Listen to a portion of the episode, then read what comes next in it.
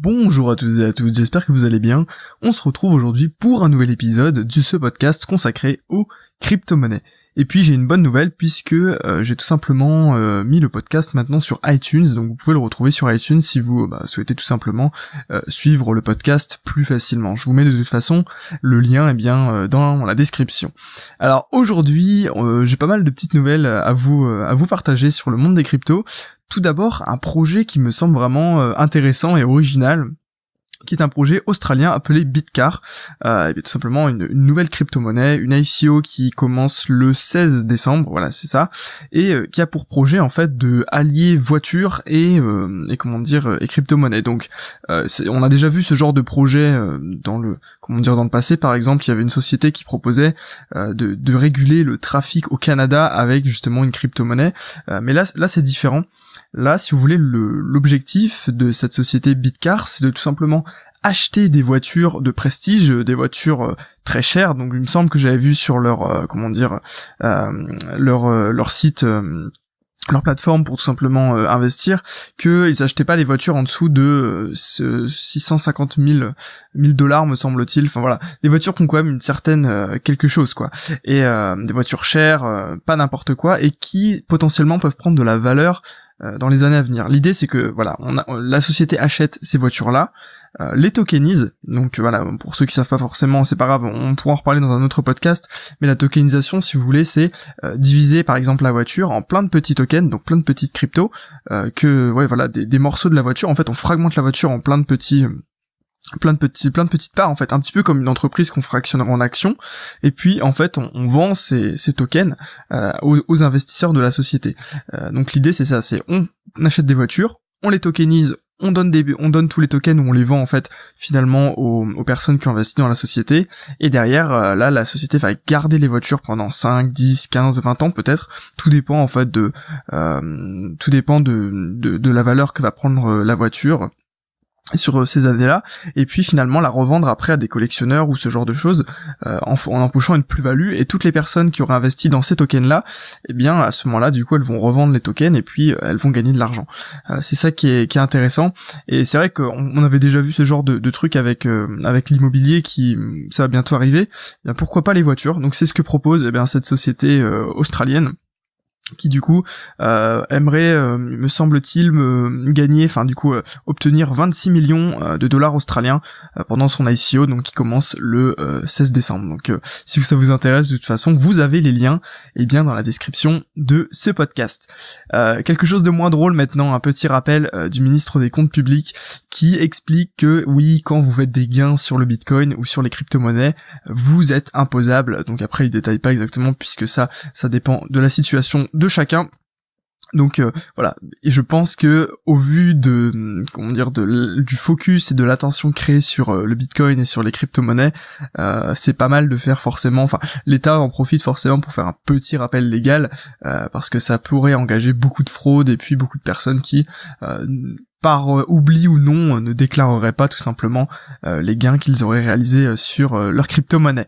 On a parlé des futurs hier, souvenez-vous, je vous avais un petit peu expliqué avec bien de difficultés comment fonctionnaient un petit peu les futurs, et eh bien j'ai appris quelque chose aujourd'hui, il faut savoir que moi je suis pas du tout, comment dire, trader sur les futurs ou ce genre de choses, c'est quelque chose que je n'ai pas forcément touché, et, euh, et, en fait, j'ai appris, euh, j'ai lu un petit article intéressant qui explique un petit peu la nomenclature à utiliser pour les futures. Donc, euh, si vous voulez, un futur, c'est un contrat qui se termine à une date précise. Vous savez, il y a une échéance précise qui souvent est, comment dire, est sur un mois. Enfin, c'est souvent la fin d'un mois. Et donc, euh, pour se repérer en fait dans tous ces contrats futurs, eh bien il y a des lettres qui correspondent au mois. Mais ce qui est drôle, c'est que c'est pas les lettres qu'on connaît, euh, euh, genre janvier J, comment dire février F, etc. là, non, les lettres sont différentes. Donc c'est c'est ça que j'ai appris, c'est une nomenclature différente. Si vous voulez, on met le nom de l'actif. Donc par exemple pour le Bitcoin, ce serait BTC. Forcément, c'est le comment dire le, le symbole du Bitcoin. Ou après ça dépend, il y a aussi XBT. tout dépend en fait de la plateforme, etc. Donc par exemple, si je veux un Bitcoin euh, qui expire en janvier 2018, eh bien euh, la nomenclature du Futures Bitcoin, ce sera le BTC F8. Alors F pour le mois de janvier et 8 pour l'année 2018 tout simplement. Et donc si vous voulez les lettres, donc comme je vous disais, c'est euh, je voulais dire dans l'ordre par rapport au mois, c'est F G H J K M N QUVXZ. Donc vous voyez que ça n'a aucun rapport avec, euh, disons, la nomenclature des, enfin les, mois, euh, les mois qu'on connaît, mais c'est toujours intéressant de savoir parce que voilà, vous savez par exemple que euh, BTC V9 ce serait un, un futur ce qui expirait en octobre 2019. Vous voyez, je trouvais ça intéressant donc je voulais vous le partager pour un petit peu votre culture générale. une, une autre tendance qui commence à, comment dire, se mettre de plus en plus en place ce sont les sociétés qui payent eh bien leurs employés en Bitcoin. Enfin, c'est pas encore ultra euh, comment dire euh, ultra mis en place, mais euh, c'est un bon moyen par exemple pour les sociétés d'attirer les talents des personnes qui sont voilà un petit peu plus dans la fintech, qui ont déjà un petit peu ce mindset d'investir dans des nouvelles technologies et ce genre de choses, eh bien de les attirer dans leur compagnie en leur proposant un paiement partiel ou total de leur salaire en Bitcoin ou en crypto-monnaie, n'importe. Mais bon, principalement le Bitcoin, forcément, puisque c'est aujourd'hui la crypto-monnaie la plus connue et la plus reconnue. Euh, après, il y a aussi tout ce qui est euh, les freelancers qui, euh, éventuellement, acceptent facilement de se faire payer en Bitcoin, parce que voilà, c'est beaucoup plus pratique, par exemple, que de payer par virement ou ce genre de choses, ou même ça leur permet, eux, d'avoir un petit capital de crypto-monnaie pour le futur. Une autre bonne nouvelle, euh, tout simplement pour l'adoption de la blockchain cette fois, donc c'est encore différent euh, de la blockchain par rapport euh, au monde contemporain, c'est que il y a un, comment dire une association de, enfin pas une association, je veux dire un rassemblement de dix sociétés qui plutôt européennes qui vont tout simplement créer un gros projet sur la blockchain, donc notamment BNP Paribas et Barclay et puis il y a, alors me semble-t-il qu'il y a trois établissements bancaires, euh, trois autres établissements euh, de grandes sociétés et quatre startups en fait qui vont travailler sur ce projet. Et l'objectif c'est de euh, créer une blockchain pour gérer une, chaîne logistique. Alors là j'ai des exemples de ce que ce que la, cette blockchain pourrait gérer. En fait ce serait par exemple pour contrôler le, le comment dire le thé produit euh, en Malawi et puis euh, également des matériaux euh, utilisés dans la fabrication et l'emballage du thé produit par la société Chapi. donc en fait si vous voulez c'est des applications vraiment concrètes qui permettraient de tracer le comment dire l'origine euh, de ces produits. Donc là, par exemple, c'est du thé, mais c'est un exemple. Euh, et, l'idée, c'est que voilà, l'objectif, ce serait de faire un test en fait pour voir si, eh bien, la blockchain peut être vraiment implémentée à un plus gros niveau et puis servir pour tracer en fait, avoir une, un commerce plus éthique en fait, si vous voulez, c'est ça. Alors après, vous avez les dirigeants de banques, etc., qui, euh, euh, enfin les, les, communicants des banques qui expliquent que voilà, c'est pour augmenter leur éthique, euh, etc. Bon, je doute un peu que ce soit forcément le seul objectif derrière, mais bien sûr, c'est toujours pour attirer plus de clients en, ayant une image plus éthique et plus, voilà, je contrôle la provenance de de mon commerce c'est clair que ça peut attirer plus les clients euh, dans, dans l'ère actuelle où on est plus sur euh, ce qu'on appelle la RSE, la responsabilité sociale, euh, comment dire, et environnementale des, des entreprises qui ont pour objectif en fait de, bah voilà, pas forcément, comment dire, pas forcément du business business, genre par exemple pas de travail des enfants, vous voyez ce, ce genre de choses. Et donc l'idée c'est qu'avec une blockchain, eh bien on peut vraiment tout contrôler, voir un petit peu d'où vient toutes les choses. Donc voilà, le projet est pas mal parce que ça démocratise un petit peu la blockchain euh, donc c'est pas forcément les crypto-monnaies, mais au moins le système euh, de la blockchain. D'ailleurs, en parlant de ça, euh, on en a déjà parlé, mais là, c'est vraiment, euh, c'est vraiment sûr à 100%. Eh bien, il y a la plus grande bourse d'Australie qui va utiliser un système de blockchain, bah, tout simplement pour gérer sa bourse.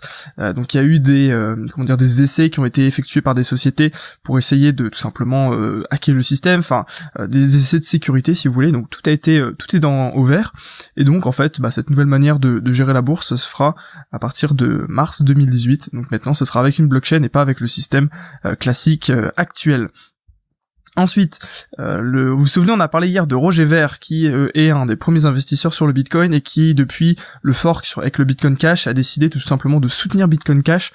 Eh bien, il, sort en fait une carte, comment dire, une carte de débit, un Visa en plus, une carte Visa, voilà. J'avais pas forcément vu Bitcoin Cash, qui servira du coup à payer comme avec une carte alors j'ai plus les noms en tête, mais il y a plein de sociétés qui proposent euh, déjà des cartes pour payer en crypto, en Bitcoin. Et bien là, euh, avec le Bitcoin Cash, on pourra du coup payer avec cette carte-là un petit peu comme n'importe quelle carte bancaire et du coup ça débitera notre compte en Bitcoin Cash. Donc ça accentue un petit peu la compétition entre bah, les deux les deux Bitcoins. Après voilà, moi je, je sais pas personnellement j'ai pas de, de, Bitcoin Cash. J'ai pas eu la chance d'en recevoir au niveau du fork parce que j'avais pas acheté déjà des Bitcoins. Euh, c'est dommage. Mais euh, mais voilà à suivre parce que peut-être que un jour eh bien le Bitcoin Cash pourrait euh, rattraper le Bitcoin ou je ne sais pas. À voir. Ce sera un autre un autre débat. Euh, actualité un petit peu drôle et enfin vraiment j'ai trouvé j'ai trouvé ça original.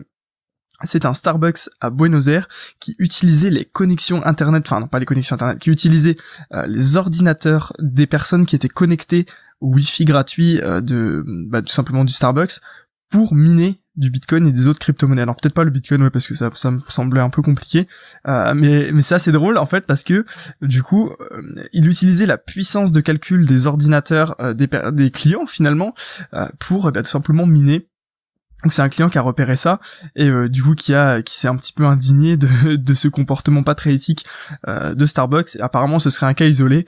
Euh, donc c'est un gérant qui a dû se dire waouh il y a peut-être moyen d'utiliser la puissance collective pour miner du Bitcoin ou des cryptos. Bon après je suis pas sûr qu'ils ont gagné énormément d'argent avec avec cette stratégie, mais comme quoi vous voyez ça pourrait être un business model intéressant quand vous allez dans un endroit où le Wi-Fi est gratuit, mais en échange vous devez allouer 50% de la puissance de calcul de votre ordinateur pour miner de la crypto et de donner de l'argent à la personne qui a fourni la connexion internet. Vous voyez, ça pourrait être euh, un nouveau business model, mais dans tous les cas, c'est pas le genre de choses qui se fait forcément euh, dans dans un Starbucks. Euh, actualité un peu moins drôle pour les personnes qui sont concernées alors c'est euh, les Parity Wallets qui sont euh, donc en fait c'est des wallets spéciaux sur l'Ether. C'est une société en fait qui proposait de créer des wallets qui accueillent de l'Ether et puis je suppose qu'ils accueillent aussi euh, tous les tokens relatifs à l'Ether. Ça je suis pas sûr à 100%.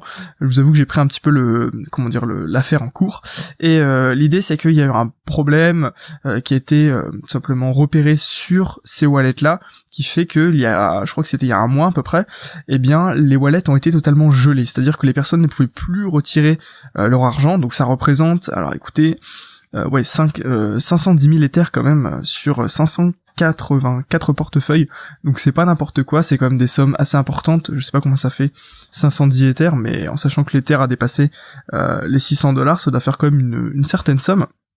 Et donc, la seule solution en fait pour euh, tout simplement débloquer vraiment ces Ethers et permettre aux personnes de récupérer leurs fonds, ce serait de faire un hard fork. Alors, je vois pas trop comment ça, ça se ferait du coup, peut-être que ce serait une nouvelle crypto qui se qui serait créée, mais sinon il n'y a pas moyen de dégeler les euh, les fonds sans euh, perdre euh, les, cryptos, les Ethers qui sont dessus. Donc assez mauvaise nouvelle pour les propriétaires de de, de ces wallets. Bon, alors affaire à suivre. Moi personnellement, je suis pas concerné. si c'est votre cas, eh bien voilà, j'ai envie de vous dire, c'est un petit peu les risques du métier. Et puis dernier dernière chose que je voulais vous partager c'est euh, Bitrex qui se fait un petit peu attaquer en ce moment, même si je ne crois pas personnellement qu'il y ait euh, vraiment manière à, s'inquiéter. Euh, c'est simplement qu'il y a eu quelques quelques utilisateurs qui ont été un peu mécontents, notamment un utilisateur qui pendant le, vous savez quand comment dire quand on s'inscrit sur une plateforme de trading, enfin ou même de de crypto principalement il y a la vérification QIC qui, euh, qui comment dire, euh, doit être euh, active. C'est-à-dire que la plateforme doit vous connaître pour vérifier que vous n'êtes pas un trafiquant, que vous, enfin voilà, que, que vous êtes une personne respectable qui veut juste trader les, les cryptos. et, du coup, cette personne a, suivi le protocole et en fait a reçu un mail euh, de Bitrex avec des informations confidentielles sur d'autres utilisateurs, euh, des photos, vous savez, faut envoyer une photo de vous, faut envoyer votre carte d'identité. Et bien là, la personne aurait reçu justement euh, des photos d'autres personnes. Donc apparemment un petit bug de la part de, de Bitrex, mais bon, ce qui ce qui a un peu indigné cette personne. deuxième chose un peu point noir sur Bitrex, ce serait les traders iraniens. en fait, j'ai j'ai pas trop suivi l'actualité de l'Iran, mais apparemment euh, l'Iran serait un petit peu euh, vraiment contre les cryptos et un peu bloqué euh, tout ça. Après, il y a aussi une histoire des États-Unis qui prennent des sanctions contre l'Iran, mais l'idée du coup, c'est que Bitrex ferme les comptes iraniens sans forcément demander l'avis des Iraniens, et du coup, eh bien, ces derniers se retrouvent un peu le bec dans l'eau avec l'impossibilité de retirer leurs cryptos, donc c'est un petit peu dommage pour eux. Et donc voilà, c'est un, deuxième point un petit peu noir. Et euh, un troisième euh, qui me semble pas forcément pertinent, c'est un trader qui euh, aurait tout simplement utilisé des techniques de pump and dump. Alors qu'est-ce que c'est que ça? Rapidement, c'est simplement des groupes. En fait, vous créez un groupe avec plein de personnes sur qui sont des investisseurs sur la même crypto. Et en fait, vous achetez tous en même temps et vous vendez tous en même temps, ce qui crée des mouvements. Par exemple, si on est très haut dans le marché et que vous vendez tous, et bien du coup ça va commencer une baisse, ce qui fait que tous les investisseurs qui voient ça, ils vont paniquer, ils vont vendre, et du coup vous, vous pouvez racheter au plus bas, et euh, avec tout votre groupe et recommencer, etc., etc. Et si vous voulez, c'est un trader qui apparemment aurait fait ça de manière abusive sur Bitrex et euh, bah, tout simplement qui euh, aurait pu s'acheter une Tesla grâce à, ces milliers de milliers de gains réalisés euh, avec cette méthode. Mais du coup, moi, je vois pas tellement l'intérêt d'attaquer Bitrex dans ce cas-là, puisque eh bien, bah, Bitrex n'y peut rien. C'est n'importe quelle plateforme qui pourrait tout simplement faire ça, j'imagine. Alors voilà, bah, pour moi, c'est pas forcément des attaques euh, très justifié parce que l'immense majorité des personnes qui utilisent Bitrex apparemment sont satisfaites. Moi personnellement, j'utilise pas forcément Bitrex. J'avais ouvert un compte, mais je m'en suis pas forcément servi pour le moment. Euh, mais euh, voilà, ça me paraît bien faible comme comme attaque pour tout simplement déstabiliser un exchange aussi important que Bitrex. Voilà, j'espère que ça vous aura plu ce podcast. De toute façon, on se dit à demain pour de nouvelles actualités sur les crypto-monnaies. D'ici là, prenez soin de vous. bonne journée, bon trade et puis à très bientôt tout le monde, merci d'avoir regardé ce podcast.